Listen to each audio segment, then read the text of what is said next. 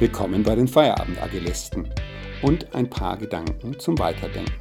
Heute mit Felix Doll und einem kurzen Beitrag zum Thema Teamfeedback. Ich möchte euch heute gar nichts darüber erzählen, wie man richtig Feedback gibt, was es für einen Rahmen braucht, um Feedback annehmbar gestalten zu können und dergleichen, sondern eine Variante von Feedback äh, näher bringen und äh, darstellen, und zwar dem Teamfeedback. Hier ist es so, dass die Firma SoundStro das bei sich eingeführt hat und regelmäßig Teamfeedback-Runden gestaltet, bei denen ein Mitarbeiter aus dem Team immer der Feedback-Empfänger ist. Davor ist es so, dass sich der Mitarbeiter in einer kurzen Selbstreflexion anhand einer Fragenliste verschiedene Fragen selbst beantwortet. Das könnten so Fragen sein wie zum Beispiel, was möchte ich wirklich tun? Was sind Talente von mir? Was hält mich zurück? Und was könnte mir helfen?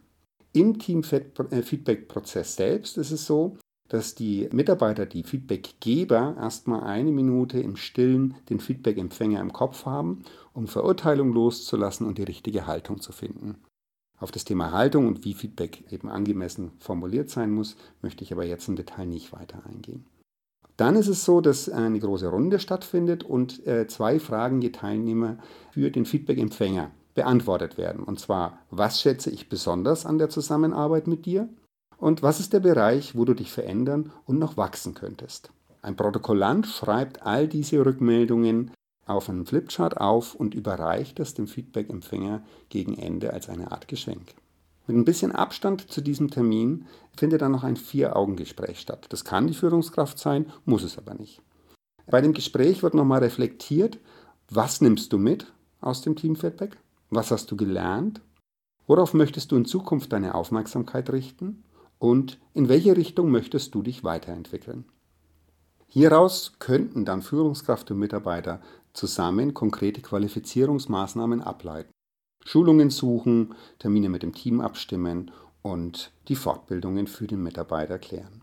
Und diese Form des Teamfeedbacks hat bei Sounds True zu dem Ergebnis geführt, dass die Teilnehmer sich dadurch extrem äh, wahrgenommen fühlen und eine ganz große Anerkennung empfinden weil nicht nur das Feedback von einem Mitarbeiter, meistens der Führungskraft, kommt, sondern eben von einem ganzen Team.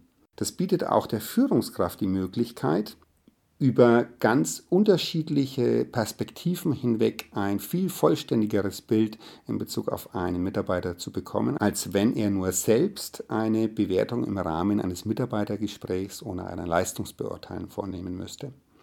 Und es ist ja doch auch oft so, dass viele Führungskräfte, vor allem wenn sie operativ in dem Team auch noch mitarbeiten, manchmal gar nicht in der Lage sind, ihre Mitarbeiter vollständig zu bewerten, weil sie sie immer nur in kleinen Augenblicken partiell mitbekommen. Und das natürlich einen großen Vorteil bietet, wenn ich viele, viele unterschiedliche Meinungen bekomme. Ist es zwar immer noch nicht objektiv, mit Sicherheit nicht, aber viele subjektive Eindrücke sind zumindest das Beste, was wir in dem Rahmen hin zu einer Objektivierung bekommen können. Ja, so viel von mir heute zu diesem Thema. Probiert es euch mal aus. Möglicherweise geht es auch euch so, dass sich dadurch das Gefühl der Wahrnehmung und der Anerkennung steigert. Vielen Dank und bis bald. Tschüss.